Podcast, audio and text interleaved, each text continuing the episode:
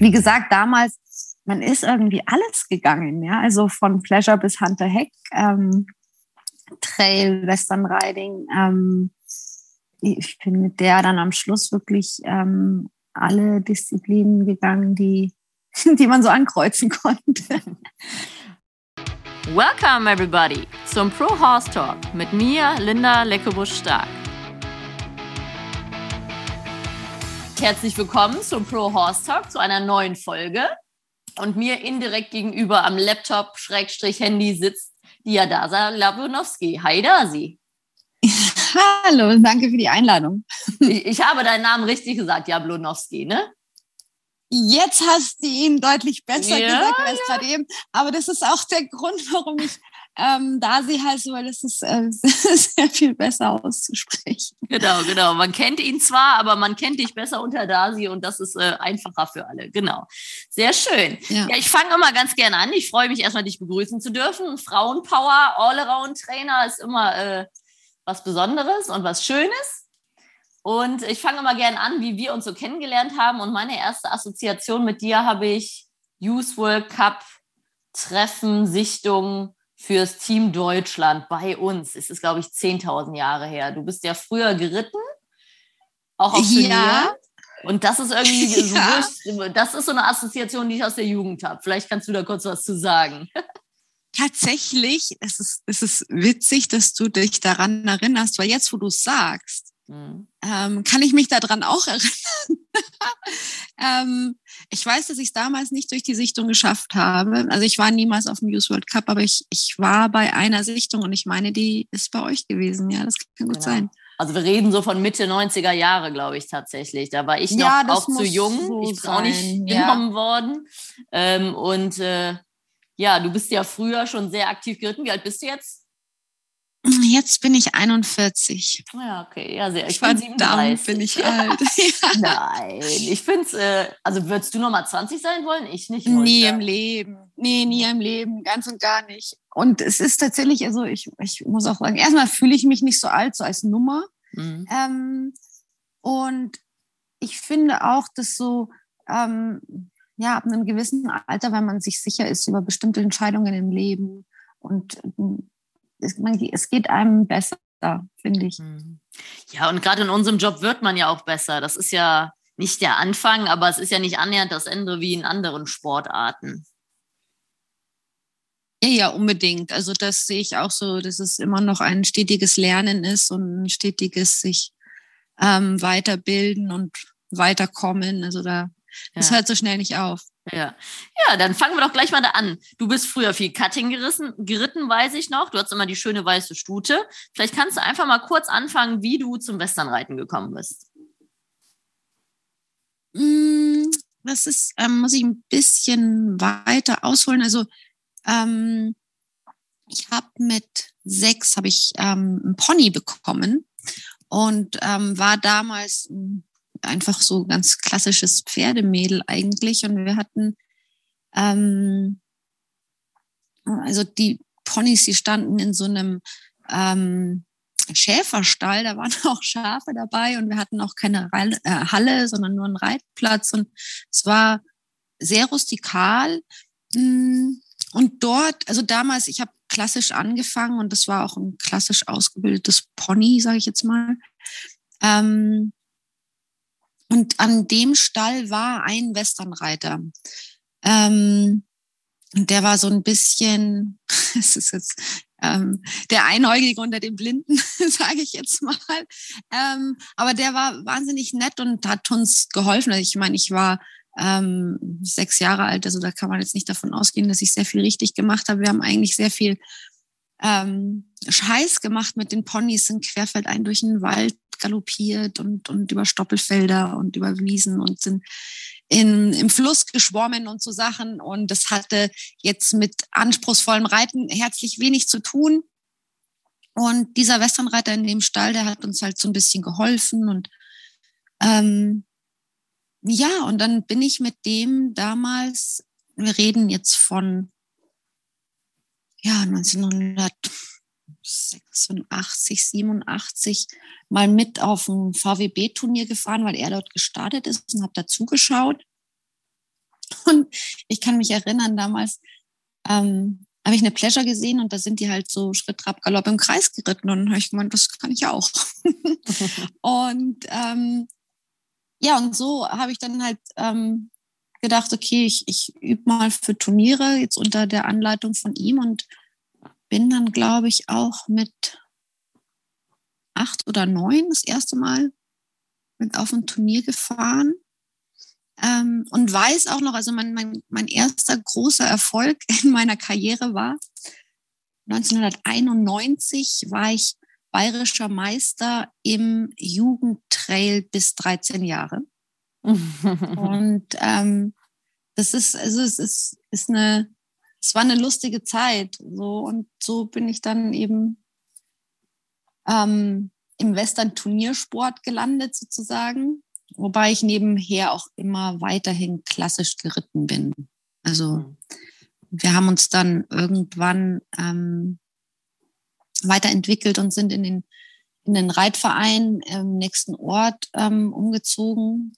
Da war aber dann schon ein Quarterhorse da, erst ein bisschen später. Aber ähm, ja, so, so ging es auf jeden Fall los. Ja, sehr schön. Also ist ja eigentlich der perfekte Start. Ich hatte auch immer einen Pony zum Spaß haben, mit dem man durchs Gelände knattert und ohne Sattel reiten. Und ich glaube, dass das eine gute Grundlage ist, um ein guter Pferdemensch zu werden. Unbedingt, unbedingt. Ich möchte es nicht missen. Wenn ich manchmal drüber nachdenke, was wir alles gemacht haben, denke ich, boah, da hast du auch in einigen Fällen oft Glück gehabt, so. ähm, aber ähm, das, das gehört schon auch dazu. Und ähm, ja, dieses, dieses Urvertrauen in die Bewegung eines Pferdes, mhm. es, ist, es ist schon deutlich, wenn man ähm, sehr früh äh, anfängt, einfach ja, ohne Sattel hm, irgendwie zu reiten. Hm, da entwickelt man ein ganz anderes Vertrauen für die Sache selber. Ja, wenn man nicht so viel drüber nachdenkt. Das ist das Schöne an Kindern, dass sie einfach machen und auch keine Angst haben ja, und dann genau. nicht so genau. viele Barrieren. Und ich bin da früher auch mal beim Trickreiter, so im Galopp auf Pferde springen und ungarische Post und steigen und hinlegen und so. Und ja, ja, das haben wir auch alles ausprobiert. Jeden Tag was anderes. Genau, genau. Und dieses ohne Sattel, das ist echt, da kriegt man nochmal ein ganz anderes Gefühl fürs Pferd. Ne? Also das ist, äh, ja. hilft einem Leben lang tatsächlich. Ja, ja, ja, und wir sind auch mit den Ponys gesprungen. Also wir waren so eine kleine Stallgemeinschaft von einigen Mädels, die alle Ponys hatten und wir haben mhm. halt immer irgendwas gemacht und wir sind auch ohne Sattel gesprungen. Ich, ich muss mal suchen, weil ich, ich weiß, es gibt so ein Foto von mir, ähm, wo ich mit dem Pony ähm, springe, aber wir hatten tatsächlich kein, ähm, keine Sprungstände, aber wir hatten so eine Tonne. Und dann gab es zwei Höhen, nämlich halbe Tonne und ganze Tonne. das, das war einfach genial, ja. Aber ja, das war ja. echt witzig. Ja, das ist, und da denke ich manchmal heutzutage, es gibt äh, Jugendliche, die sind sehr gut aufgestellt mit guten Trainern, guten Pferden und die haben, die reiten dann gleich ordentlich, was ja auch gut ist, aber manchmal ist es auch gut, wenn man diesen Weg mitgegangen ist, denke ich. Denke ich auch. Also ich habe mir manchmal gewünscht, dass ich vielleicht ein bisschen früher an ähm, jetzt professionellere Meinungen gestoßen wäre, vielleicht. Mhm. Aber ähm, unterm Strich, es, es, hat mich geformt und es hat mich ja jetzt letztendlich zum ganz guten Reiter werden lassen. Deswegen ähm, ist alles gut gegangen. Ja, sehr schön. Und dann hast du deinen ersten Quarter. Was war das und was hast du mit dem gemacht? Mein erster Quarter tatsächlich war eine Raining-Stute. Ja, nee, ähm, mhm. es war eine Raining-Stute. Ich wollte auch Raining reiten. Ähm, und die war ähm, auf der Futurity in den USA äh, gelaufen und ist dann nach Deutschland importiert worden. Und ich glaube, da war ich dann so, ja, lass mich zwölf gewesen sein, 13 vielleicht.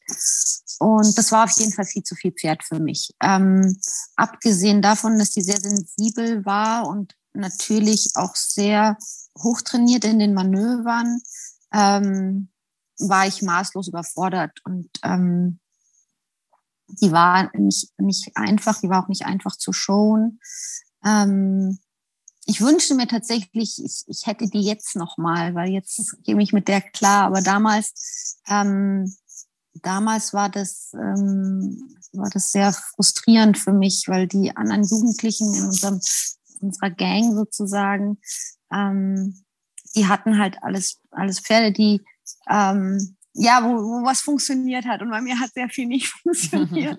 ähm, ich denke aber, das ist auch, also es hatte mehrere gute Sachen. Erstens, damals habe ich schon angefangen, mir Gedanken drüber zu machen, warum mein Pferd so ist und andere so. Also ich habe sehr früh ähm, versucht zu verstehen, mh, hm, ja, was passiert sein muss und was ich ändern kann und wie, mhm. ähm, wie es besser laufen könnte und habe dann tatsächlich, damals war es ja alles noch ein bisschen anders auf den Turnieren, dann ist man eigentlich auch immer alles gegangen. Also ähm, das war nicht so, mit einem Rainer gehst du nur Raining. Also ähm, da habe ich dann auch angefangen, Showmanship und Horsemanship und ein bisschen Trail zu machen.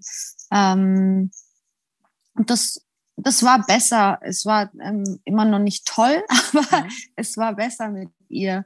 Und ähm, über, über eine Connection ähm, bin ich dann im Sommer, das muss 94 oder 95 gewesen sein, ähm, in ein Youth Bootcamp eingeladen worden oder wie auch immer es gelaufen ist, war auf jeden Fall auf der Anlage von der Mario Ramier. Ich weiß nicht, ob dir der Name noch was sagt. Nee. Ähm, das war damals, war das so die Jugendliche.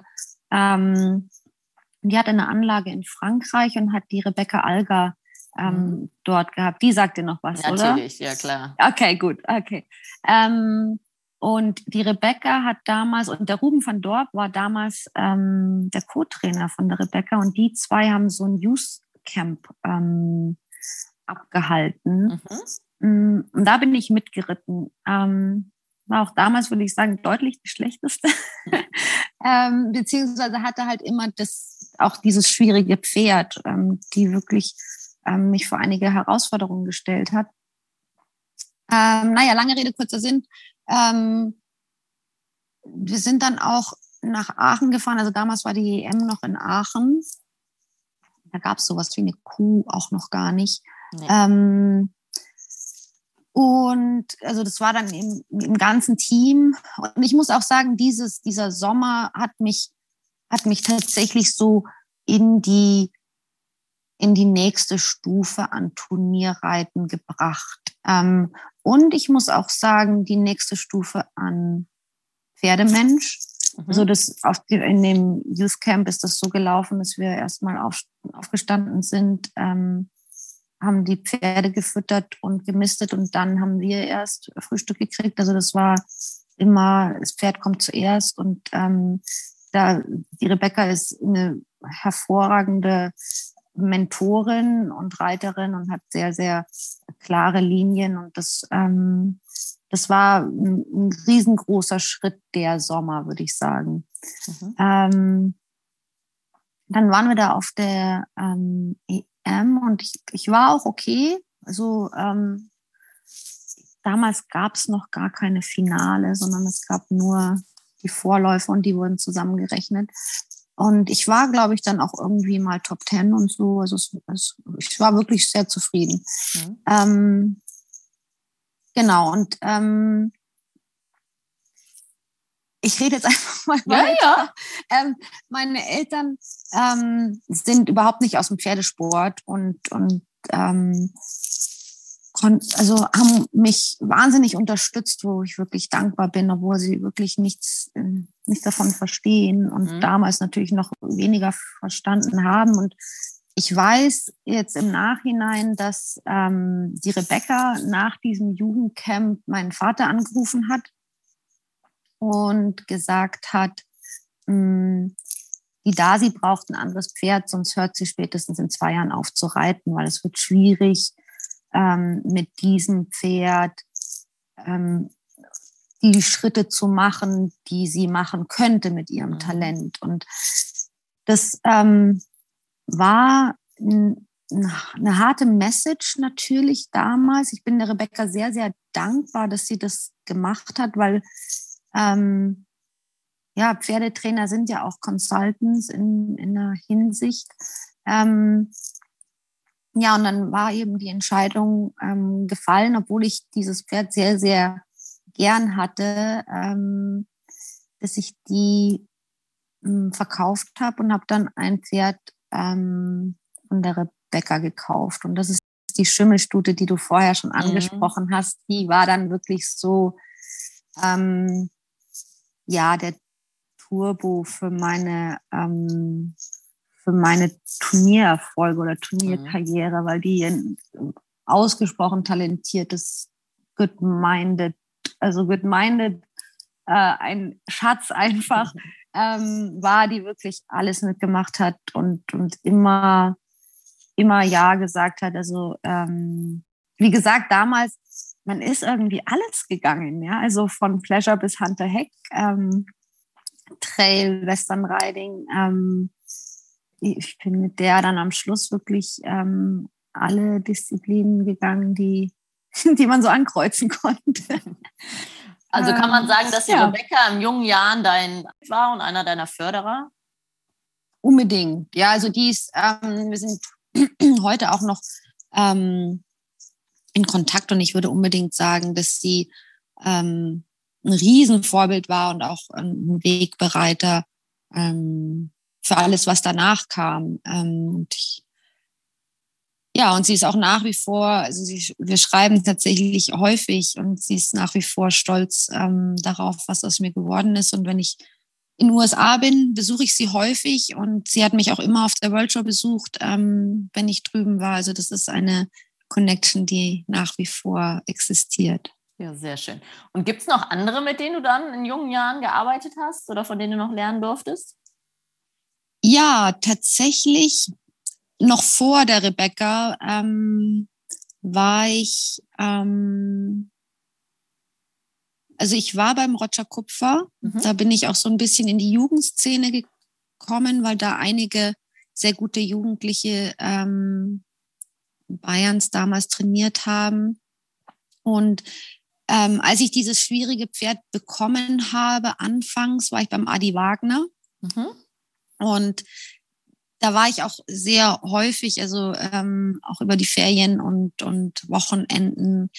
Ähm, wir haben dann irgendwann, also meine Eltern haben dann irgendwann das Pferd dort auch hingestellt, weil ich halt auch überfordert war.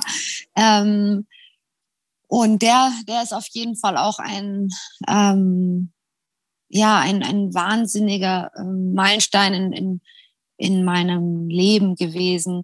Ähm, witzigerweise, ich habe den vor Jahren auch wieder gesehen und das ist auch nach wie vor so ein herzlicher Mensch und also dem verdanke ich auf jeden Fall auch sehr, sehr, sehr viel, ähm, was auch einfach mein Horse Knowledge generell anbetrifft. Mhm.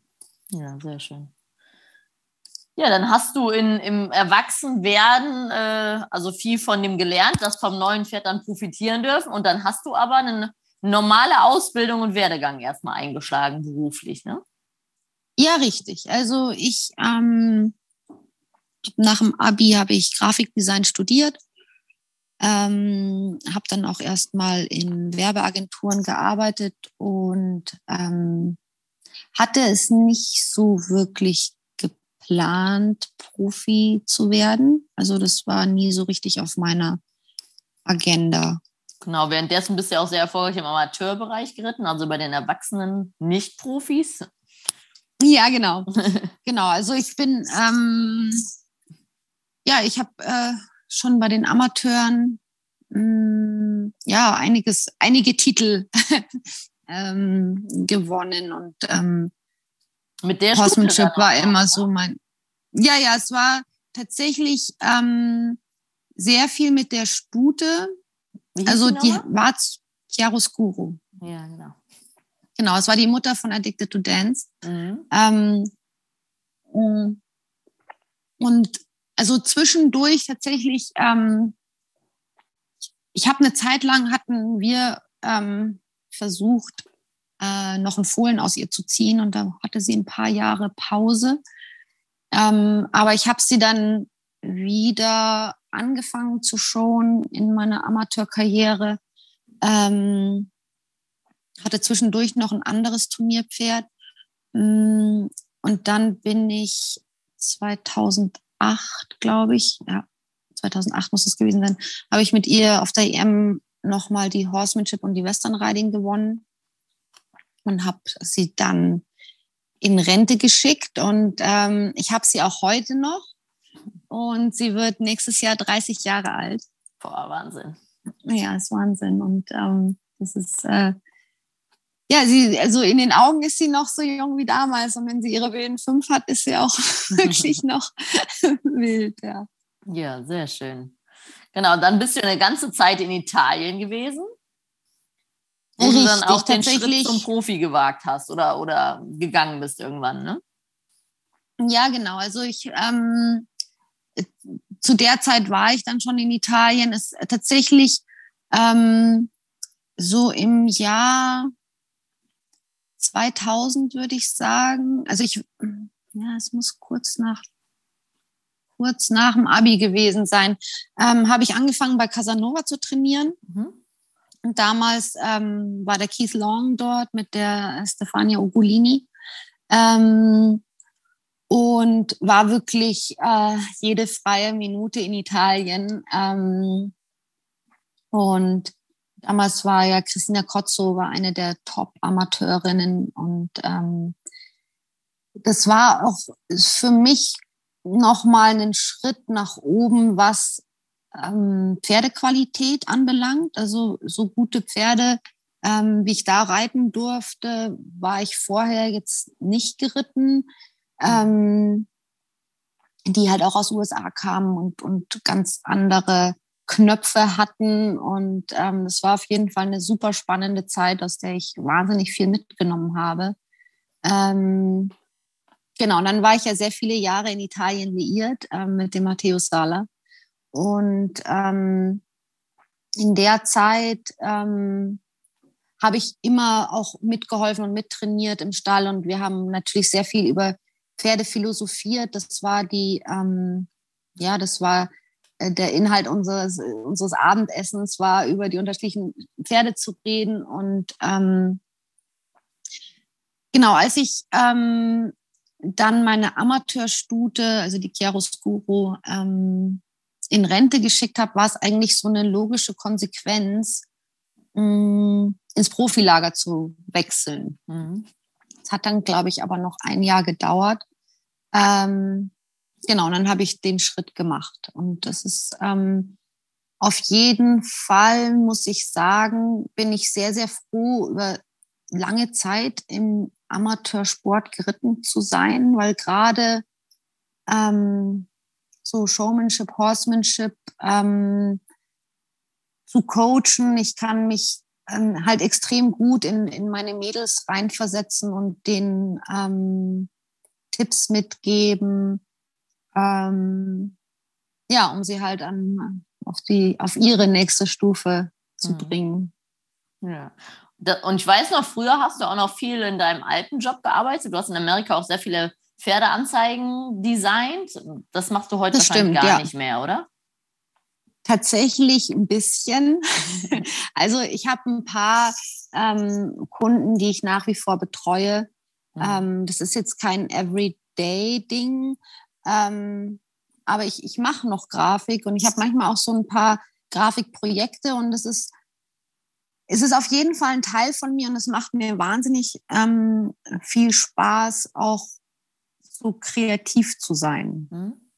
Also, also, das ist ähm, ein Teil, den ich auch gar nicht loslassen könnte. Ich habe da schon öfters drüber nachgedacht, muss ich selber sagen.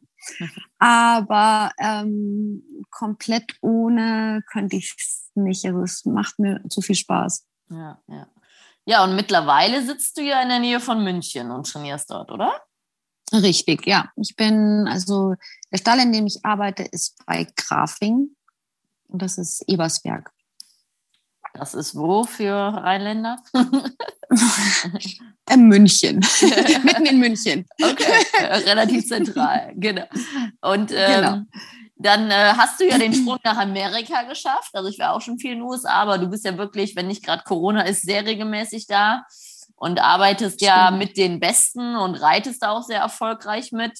Vielleicht willst du kurz erzählen, wie es dazu kam? Ja, das war eigentlich eine witzige Geschichte.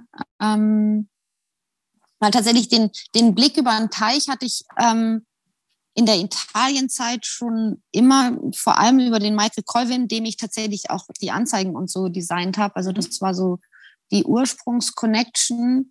Und die Connection zu High Point ist entstanden auf der italienischen Meisterschaft. Ich müsste jetzt lügen, welches Jahr.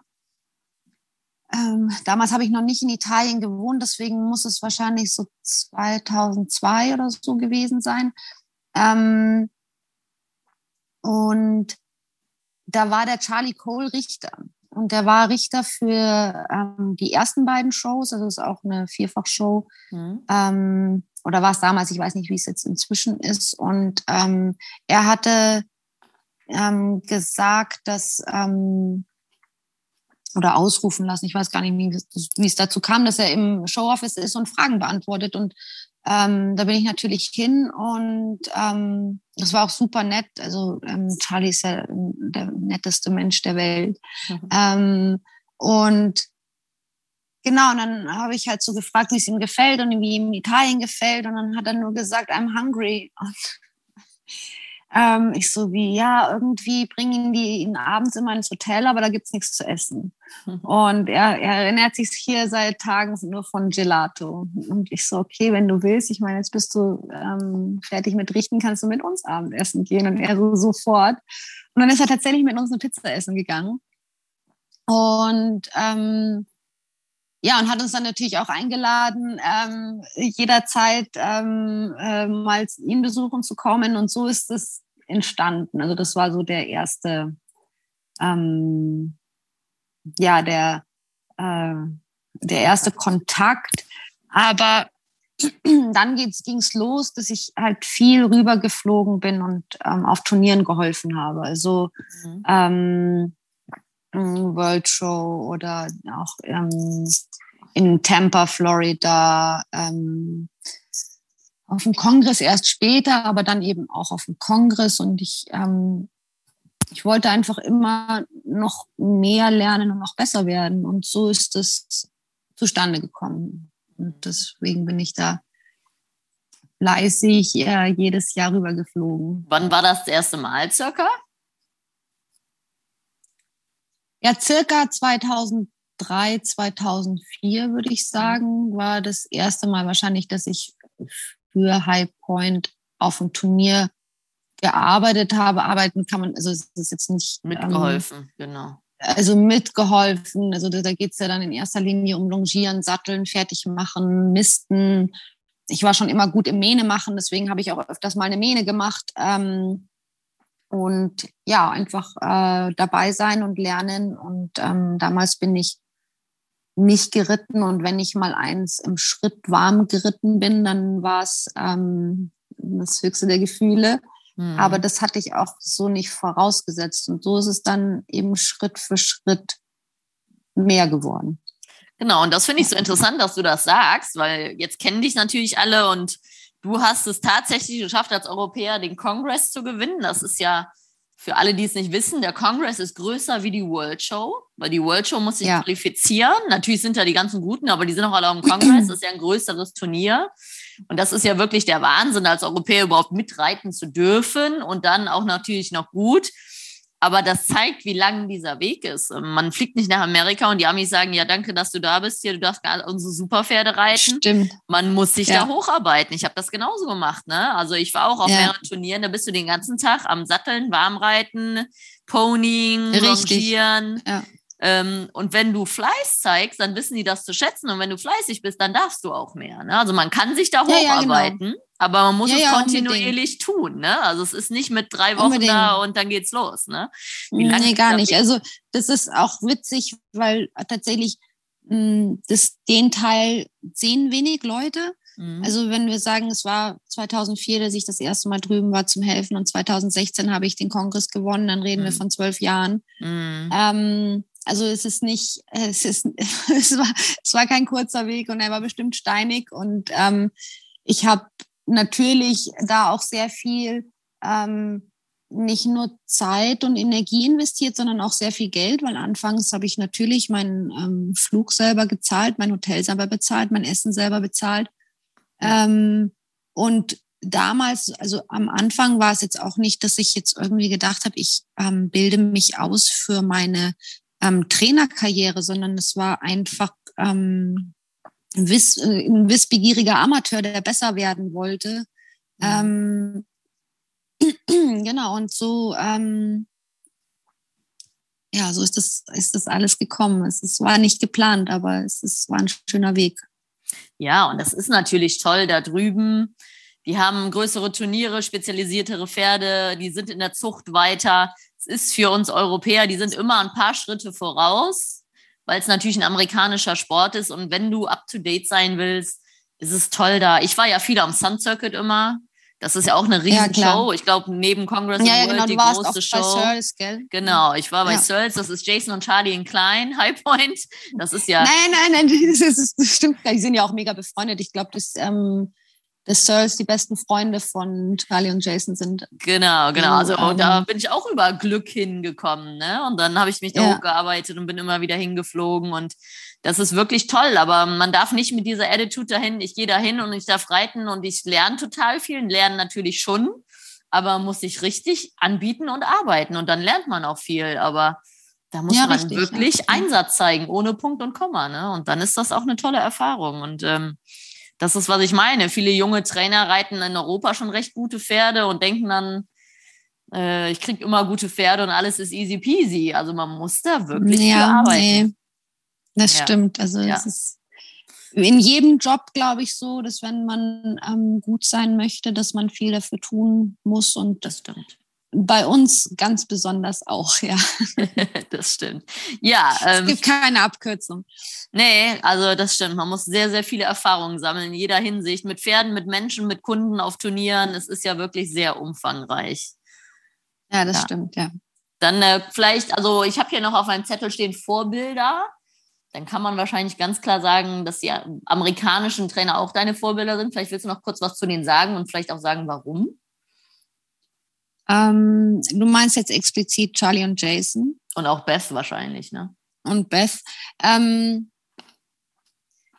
ja, also ich bin inzwischen mit Charlie und Jason auch sehr gut befreundet, deswegen schätze ich sie auch als Freunde sehr und, ähm, und als Menschen. Ähm, das ist tatsächlich für mich jetzt unabhängig, wie erfolgreich jemand ist oder wie gut er reiten kann, ähm, das sind einfach auch wahnsinnig ähm, tolle, loyale Menschen, ähm, die sehr viel für mich getan haben, ohne dass sie es hätten tun müssen, weil tatsächlich die Wahrheit ist auch, ähm, es hätte genug andere Leute gegeben, die ähm, das, die Pferde hätten reiten können. Also das ist ähm, äh, ganz klar, die haben immer an mich geglaubt und das ist natürlich ein wahnsinniges Gefühl, wenn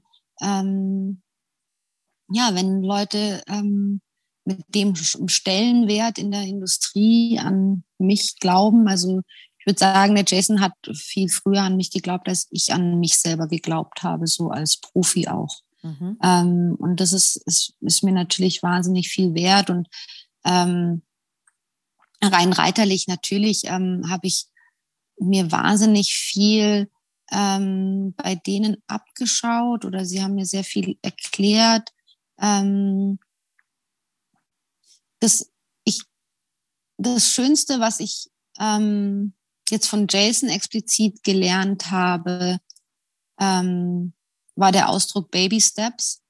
Ähm, und das ist wirklich erstaunlich, wenn, wenn jemand, der so auf so einem hohen Level reitet, ähm, sich so wahnsinnig freut, wenn es nur ein bisschen besser ist. Mhm. Also ähm, und das ist wirklich, das ist, das ist Wahnsinn bei Jason. Der, der steigt ab und sagt, ja, yeah, Baby Steps, we're getting there.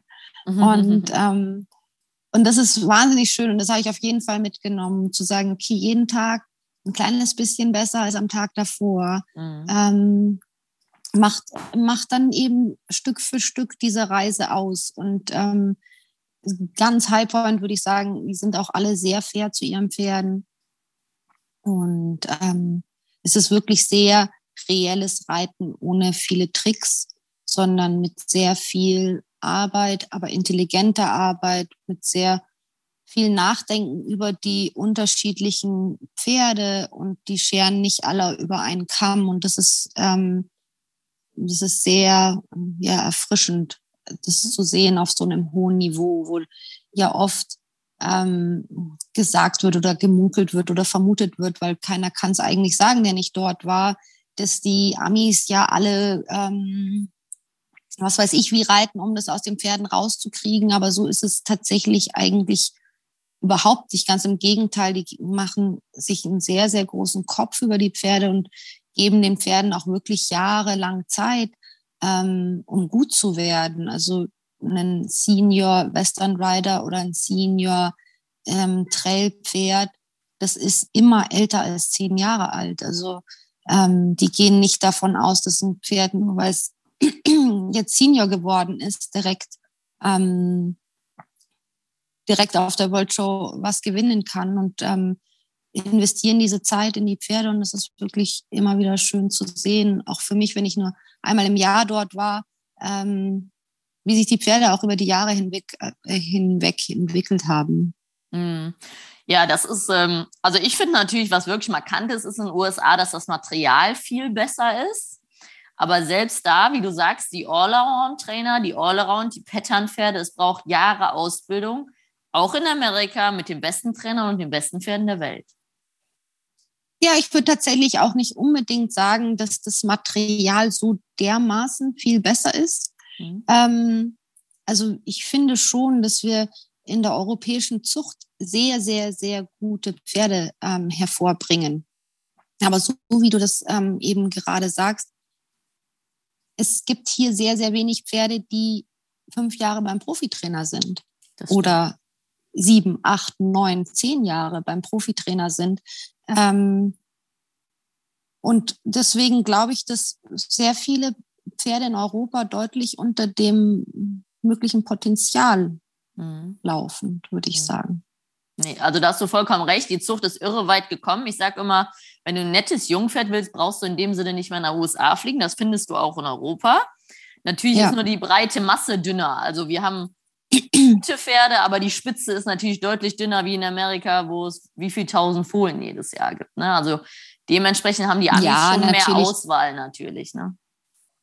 Ja, natürlich, aber unterm Strich ähm, also ich bin immer wieder beeindruckt, was für, also ich bin ja auch viel unterwegs auf Kursen, ähm, was für wahnsinnig talentierte Pferde es hier in Europa gibt, ähm, die vielleicht nicht so gut ausgebildet sind, dass sie jetzt äh, sofort irgendwas laufen könnten, aber ähm, natürlich die absolute Spitze ähm, ist in den USA natürlich breiter und, und ist natürlich auch selektierter. Ähm, aber ich würde sagen, die europäische Pferdezucht ist schon, ist schon gut. Also sehr weit gekommen, gar keine Frage. Weg. Genau, also meine Eltern haben ja früher viel importiert, weil es ja kaum Quarter gab, geschweige denn nette. Und das hat sich heute schon gewandelt. Also wenn du heute Zeit hast, findest du auch in Europa sehr gute Pferde. Ich finde es ein bisschen schwierig, in Amerika Pferde zu kaufen, weil die ja doch zum Teil anders gehandelt und präpariert werden, so ankaufsuntersuchungsmäßig und so, ist Deutschland da schon auf einem anderen Standard, so ein bisschen mehr, was das Health Treatment angeht, finde ich. Ja, weiß ich nicht. Also tatsächlich, ich würde sagen, es kommt drauf an, wenn man ein Jungpferd kaufen möchte, hm, muss man es nicht in den USA kaufen. Aber nachdem es hier eigentlich eher daran scheitert, würde ich sagen, ähm, dass Pferde genügend Ausbildung bekommen, würde ich sagen, sobald man ein Pferd möchte, weil man sagt, okay, such mal in Europa einen Allrounder, mit dem du in zwei Klassen mal losreiten kannst. Ich sage jetzt nicht das komplette Spektrum, aber dass man mal sagt, okay, eine Trail und eine Horsemanship kann ich mal in einem Monat machen. Ja? Ähm, diese Pferde gibt es hier, aber diese nicht zu verkaufen. ja, also die, die Leute, natürlich, also ich, ich wäre ja nicht anders, die so ein tolles Pferd haben, die würden das niemals hergeben. Ähm, Weil schon sehr viel Arbeit drin steckt, ne? Genau. Ja, sehr viel Zeit und sehr viel Arbeit. Und natürlich ähm, ist, hat man ja auch einen Verbund, ähm, ist man mit einem Verbund mit dem Pferd eingegangen, um dahin zu kommen. Und deswegen finde ich es auch total richtig. Und wenn man jetzt in so ein Pferd sucht, dann wird man in Europa nicht fündig. Ähm, außer ist es dann, dann sind wir schon wieder irgendwie am Ausschuss mit kleinen Mängeln. Ähm, und ich habe tatsächlich sehr, sehr gute Erfahrungen auch gemacht mit Wetchecks in den USA. Also es gibt, ähm, es gibt wirklich viele Pferde, die, ähm, die Sound sind. Also das ist, glaube ich, auch so ein bisschen ein Humbug, muss mhm. ich sagen, dass die mhm. Pferde in den USA alle nicht Sound wären, weil ähm, ja, also ich habe das Gegenteil erfahren, so mit den Pferden, die ich ähm, gekauft habe. Ja. Ähm, und es sind halt dann auch so, es ist tatsächlich jetzt mal unter uns gesprochen. ähm, wie oft sind wir auf Kursen mit einem siebenjährigen Pferd, das uns da begegnet und ähm, ja, äh, wir können den nicht auf die Hinterhand setzen, weil der hat Spart. Ähm, den haben sie aber als Jährling gekauft und würden sie ihn jetzt nie wieder verkaufen. Mhm. Ähm, den würden sie jetzt siebenjährig wahrscheinlich auch nicht kaufen, weil er Spart hat. Mhm. Ja, aber als Jährling konnte, wurde das noch nicht gesehen und mhm. da ist die Liebe und die Zeit investiert worden und es ist trotzdem ein nettes Pferd geworden. Ähm, ich finde, manchmal werden Pferde wegen Befunden, natürlich soll man keine lahmen Pferde kaufen, also verstehe mich nicht falsch, ähm, aber wegen Befunden ähm, abgeschossen, die managebar sind und die, ähm, wenn das jetzt für aus anderen Gründen ein super Pferd für diesen oder diesen Kunden, Amateur, Jugendlichen, mhm. wie auch immer sein könnte, ähm, finde ich es ja, finde ich es teilweise ein bisschen schwierig, wie das hier drüben dann gehandelt wird. Genau, also das, ich nenne es mal Theorie und Praxis. Ich kenne Pferde, die haben Befunde und laufen ihr Leben lang. Und ich genau, selber ja. habe zwei Stuten aus den USA geholt. Die eine ist an Kolik gestorben und die andere hat sich auf der flachsten Weide, die wir besitzen, das Bein gebrochen. Also ein Risiko ja, genau. ist ja immer ja. da. Ne? Ja, ja, genau. Und gerade wenn die einen Befund haben, aber zum Beispiel beugen, kann es ja immer so schlimm nicht sein. Ne? Also genau. wenn die natürlich dann auf der Pflasterprobe so. lahmen in der Wendung, geht das natürlich gar nicht. Aber es gibt auch Befunde, wo das Pferd wunderbar mit klarkommt. Ne? Also genau, also man muss immer schauen, was, was wirklich dahinter steckt und ob es auch einen Managementplan geben könnte, ähm, wo das Pferd einwandfrei mit klarkommt. Genau, und das ist, äh, macht vielen Leuten Angst mit den neuen AKUs und den guten Röntgenbilder. Ich sage mal aus Spaß, früher hat man die Hälfte ja nicht gesehen. so ist es, ja. Das sagt mein Tierarzt auch, ja, stimmt. Genau, also und das ja. ist ja, es ist ein Lebewesen, es ist nicht perfekt. Ne? Und wenn sonst alles passt, wie gesagt, das Risiko besteht jeden Tag, dass sich das Pferd verletzt und nicht mehr reitbar ist, dann kann man auch Abstriche machen. Und da ist die Angst sehr groß, heutzutage bei den Käufern und auch bei den Tierärzten, da irgendeinen Fehler zu machen, wo sie dann für auch zur Rechenschaft gezogen werden können vor Gericht. Natürlich, mit den ganzen Gewährleistungen bin ich, ähm, ja. Äh, bin ich ja dabei, dass da niemand sich zu weit aus dem Fenster lehnen möchte. Aber ich ja. finde es teilweise, finde ich schade, wo ich sage, ja, ja. Ähm, es wäre so ein tolles Pferd und ich sehe jetzt das Problem nicht so dramatisch. richtig, genau. Also man verpasst auch manche Chancen bestimmt, wenn man da zu sehr nach den offiziellen Regeln geht. Ne? Das ist richtig. Ja. Vielleicht kannst du noch kurz so sagen, was sind für dich gravierende Unterschiede zwischen Deutschland und den USA, zwischen der Szene? Kann man das irgendwie so sagen? Gibt es da irgendwas, was du sagst? Außer dass natürlich in Amerika alles viel größer etc. ist? Ja, es ist viel größer und es gibt viel mehr gute Pferde, es gibt viel mehr gute Trainer. Mhm.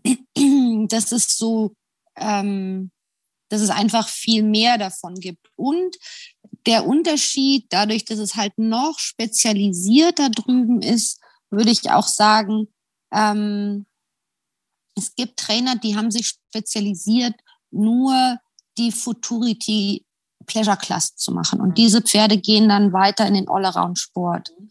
Ähm, also das ist noch ähm, spezieller, würde ich sagen, dass jetzt nicht ein All-Around-Reiter automatisch ein Pleasure-Reiter ist, mhm. mhm. ähm, sondern es gibt die, ähm, die Young Horse-Trainer, ähm, die dann das Futurity-Programm machen und es gibt auch Kunden, die, ähm, die gerne eben ein dreijähriges Futurity-Pferd haben und es danach aber wieder verkaufen, um das nächste Dreijährige zu haben, weil ihnen halt genau das Spaß macht. Und so ist ein bisschen mehr Bewegung in der Szene, auch was Verkauf angeht, würde ich mhm, sagen. Mhm. Dann gibt es ja noch eine riesen Holter-Szene, das ist eine eigene Welt.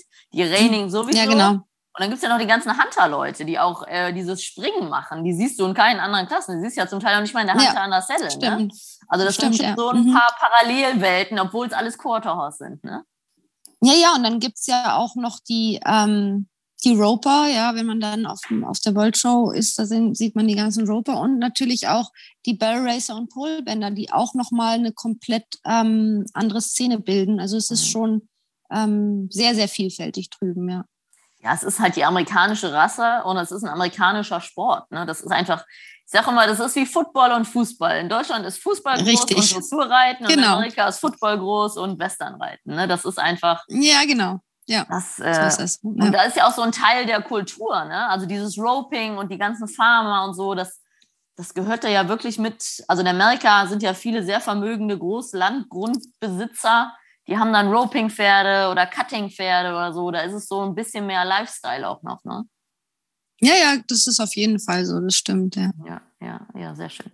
Ja, ich würde sagen, wir nähern uns schon dem Ende vom ersten Teil, was wirklich super ist. Ähm, ich habe schon ganz viele Fragen für den zweiten Teil. Dann kommen wir okay. kurz zu meinen Abschlussfragen. Was, ähm, erstmal nur noch kurz, äh, hast du Hobbys überhaupt? Hast du Zeit für Hobbys? Golfen, ja, ich golfe tatsächlich. Mhm. ja, genau. Ist kein Geheimnis. Ich, ich, ähm, ich golfe leidenschaftlich gerne, auch wenn ich jetzt dieses Jahr verdammt wenig Zeit dafür hatte, weil die Saison dann so schnell ähm, war und ich tatsächlich gerne viel mehr gegolft hätte dieses Jahr. ähm, aber es ist für mich, es ist der absolut beste Ausgleich, ähm, den ich für mich habe finden können. Und ich, ähm, ja, ich, wann auch immer es geht, ähm, versuche ich zumindest auf die Driving Range zu fahren und ähm, äh, zwei Körbe Bälle zu schlagen. Ja, sehr schön. Ein schöner Ausgleich. Dann, ähm, wenn du dich selber beschreiben würdest, könntest du, hast du Stärken, hast du Schwächen? Was würdest du selber sagen? Mm, ja, also ich habe bestimmt ähm, Sachen, die mir mehr schaden und mir mehr helfen. Ob es jetzt Stärken und Schwächen, das ist immer so eine Sache. Also ich bin wahnsinnig geduldig, ähm, was bestimmt eine Stärke ist und auch sehr leidensfähig, was eine Stärke und eine Schwäche sein kann. Ähm, bin, ich glaube auch immer an das Gute. Mhm. Ich, so, bis, also ich, ich, ich glaube dran und das irgendwann wird's und ähm, das ist schon auch eine Stärke, aber vielleicht auch ein bisschen eine Schwäche. Ähm, so richtig Schwäche. Äh, weiß ich gar nicht. Ich habe so einen inneren Monk. Also so ähm, Sachen, die ich nicht ertragen kann, so, ja, blödes Beispiel, ähm, Trellstangen, die unterschiedliche Farben haben, die kriege ich nicht in eine Reihe gelegt, also und kann das dann auch nicht anschauen. Also das, das ist so, so eine Besonderheit von mir. Ähm, ja, es ist eine Schwäche. Mir fällt jetzt gerade. Das, das hört sich so, doch schon gut an. So super, sofort keine ein, aber ich, äh, ich glaube, ich bin ganz zufrieden mit mir, so wie ich bin. Ja, sehr schön. Dann noch die große erste Abschlussfrage vom ersten Teil. Was wollte die kleine Dasi als Kind immer werden? Hm, das ist, das ist eine gute Frage. Ähm, also ich weiß, dass ich während ähm, dem Abi, aber es ist ja nicht wirklich als Kind, da hatte ich tatsächlich überlegt, ob ich Tiermedizin oder Mathematik studiere ich war, ich war eins dieser Kinder, das wahnsinnig gut in Mathe war. Und das hat, also Mathe ähm, hat mir so viel Spaß gemacht, dass ich gedacht habe, das könnte mein Job sein, aber dann irgendwie habe ich keinen Job drin gesehen. Ich versuche mal ähm, zu überlegen. Ich glaube, ich wollte auch mal eine Zeit lang im Zoo arbeiten. Ähm, und ich glaube, als ganz kleines Kind wollte ich gerne im Zirkus arbeiten. Ähm, ist auch mit Tieren und so ein bisschen bin ich auch im Zirkus gelandet, also ist gar nicht so weit weg. Schon immer eine Affinität zu Tieren, das ist doch schön. Ja. Ja, super, Dasi. Ich würde sagen, das war das perfekte Abschluss für den ersten Teil. Dann sage ich erstmal vielen Dank. Mm, und dann gerne, sprechen gerne. wir uns im zweiten Teil wieder. Okay. Okay, tschüss. Tschüss.